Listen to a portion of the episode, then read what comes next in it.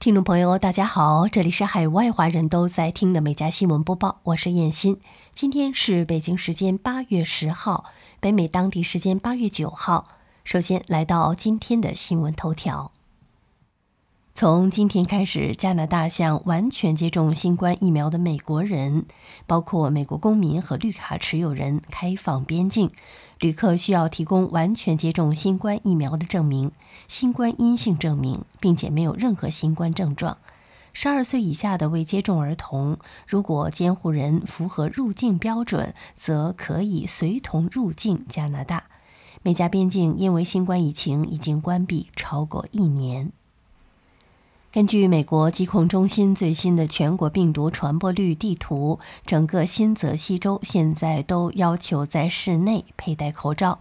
据报道，该州的二十一个郡都被标记为红色或橙色，表明新冠发病率为高或大量。联邦政府建议，即使是接种疫苗的人，在室内也要佩戴口罩。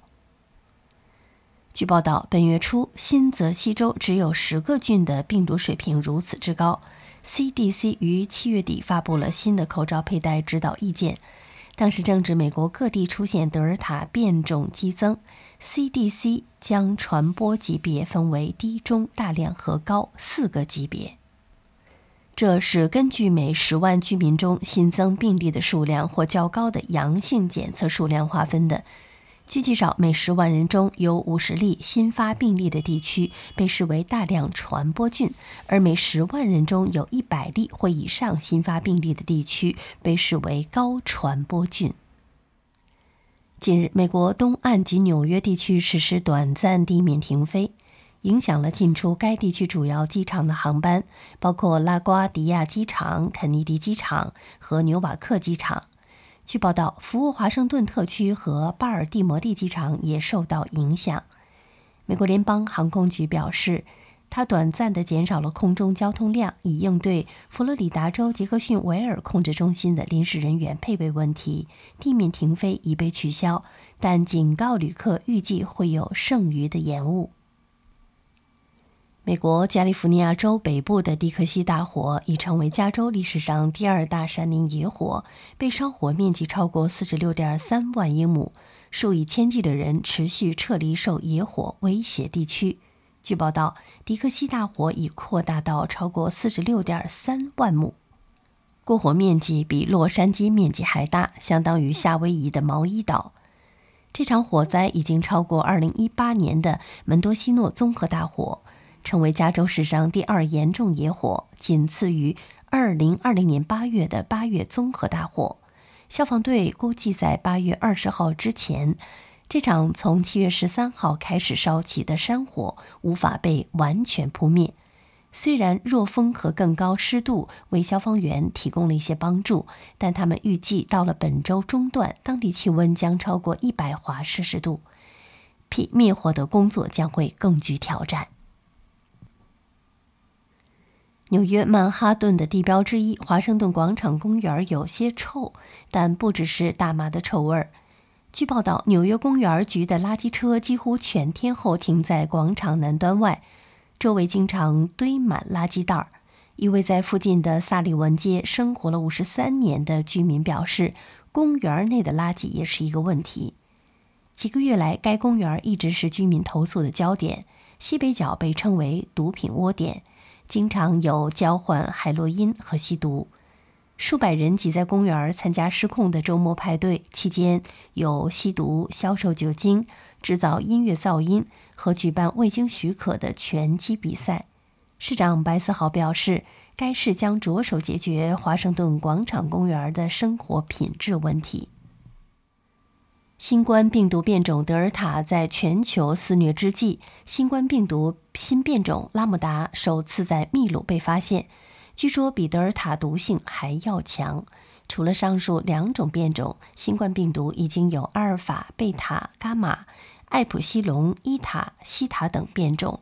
人们无奈地感叹，这些变种已经快把平时常见的希腊字母用完了。古老高冷的希腊字母一般在数学以及一些特殊的领域才会用到，但是因为新冠病毒成了网红，普通人也能对他们耳熟能详了。世界卫生组织认为，使用希腊字母来指代在英国、南非和印度等国家首次发现的变种病毒，可以简化讨论，避免对相关国家污名化。美国加利福尼亚州一个监控镜头拍下了一只熊在夜间闯入一辆汽车的画面。熊在黑暗的环境中接近一辆汽车，然后自己用爪子拉把手，拉开了、打开了车门。随后，他环顾四周，似乎是在确保周围没有人，然后爬到汽车后座上。但没一会儿，他就出来走开了。第二天早上，在警局工作的车主。看到自己的车门半开着，查看监控才发现这一情况。当地警察局将这段视频发布在了社交媒体上，并提醒大家别忘了锁车，并拿走任何可能吸引熊的东西。据报道，近日美国一名男子因盗窃警车撞倒警察被警方逮捕。入狱后，男子结识了现年七十岁、因性侵儿童被判四十三年监狱的狱友。聊天过程中，狱友将自己曾经性侵少女的犯罪经历当作笑料讲给男子听。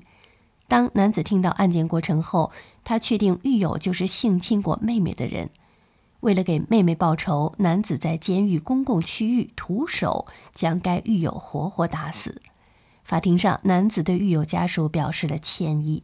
经法庭审判，男子被追加二十五年监禁。美国南卡罗来纳州亨廷顿的海滩州立公园内，近日发生了一起令人哭笑不得的事儿：一只大鳄鱼过马路的时候趴在地上不走，堵塞了交通。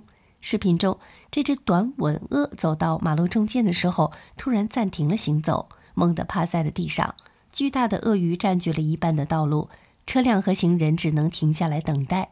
过了一会儿，它才起来走向路对面的水中。据报道，美国亚利桑那州一名女子在后院发现了一个疑似圆盘状的不明飞行物，她将这一发现分享到网上，但网友认为这可能只是卫星信号接收器或者水箱。居住在弗拉格斯塔夫的艾丽·莫里。在后院发现了这个生锈的金属扁平圆盘，它上面还有几个开口。他还展示了圆盘的内部，里面装满了石头和水。他问：“我想知道后面那个洞那是什么？”许多网友留言，有人说这个不明飞行物可能只是两个旧的卫星信号接收器焊接在一起，还有一些人认为。考虑到亚利桑那州的沙漠气候，可能是一个给野生动物饮水用的水箱。据当地媒体八月八号报道，挪威奥斯陆每年都会举行死亡跳水世界锦标赛，这可是一场充满无穷乐趣的比赛。这项运动要求无畏的选手从十米高的跳台上跳下，在半空中摆出各种姿势，然后跳入水中。通常是腹部或头部先入水中。虽然观众们看起来这个比赛有点滑稽，但这对这项运动参与者来说却充满了挑战。据挪威旅游局介绍，死亡跳水可以追溯到二十世纪五十年代，最早是在奥斯陆马约斯图瓦的公共游泳设施中开设的，那里有一个十米高的跳台。而真正流行起来，则是在三十年以后。原本，挪威人都以为这项运动会销声匿迹了，没想到在二十一世纪又重新火了起来。澳大利亚墨尔本当地时间八月八号，一名卡车司机强硬地分开了两名停车互殴的男子。视频显示，两名男子在大桥上停车相互殴打，大桥上也因此交通阻塞，可以听见有司机不停地鸣喇叭。这时，一名身穿橙色上衣的卡车司机走到两人中间，伸开双臂制止了打架。他抓住其中一名男子的衣领，然后对另一名男子大喊，让他回到车上。最后，他松开了他被他抓住的男子，命令该男子也回到车里。这场战斗最终被成功制止，交通阻塞也成功解决了。视频被分享到社交媒体上后，人们对卡车司机的干预大加赞扬。有网友评论道：“橙色衣服的简直是个传奇。”负责宠物盗窃案的英国政府特别工作组正在草拟《诱拐宠物法》新法案，规定偷盗宠物者将会涉嫌刑事犯罪，最高面临五年监禁的处罚。报道称，该法案预计在未来几周内发布。新法将会照顾到丢失宠物者产生的心理创伤。该消息人士强调说，对于大多数人来说，宠物不仅仅是财产。宠物被偷对主人和宠物来讲都是一种创伤。为更好地反映这一事实，新法案将偷盗宠物行为纳入刑事犯罪。这意味着那些偷宠物的人将会面临比现在更严厉的处罚。据英国媒体当地时间八月八号报道，下周。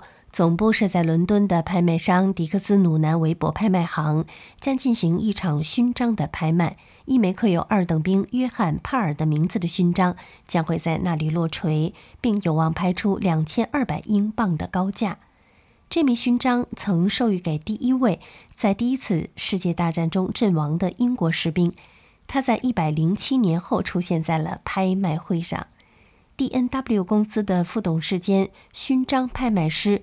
奥利弗·佩皮斯说：“我们预计这枚具有历史意义的1914年之星会吸引大量买主的兴趣。这枚奖章由已故的诺福克军事收藏家巴里·霍布斯继受。”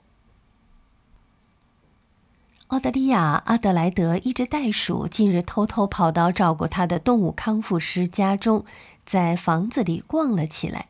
三十一岁的杰西劳是一名野生动物康复师。这只十二个月大的红袋鼠弗兰基曾经由他亲自抚养。现在，弗兰基住在外面的袋鼠幼儿园。杰西很惊讶，他竟然这么大胆。此前，他都会和其他同伴在袋鼠幼儿园门口等着杰西，但这次他一路跑到杰西家，并趁着门开着进入了室内。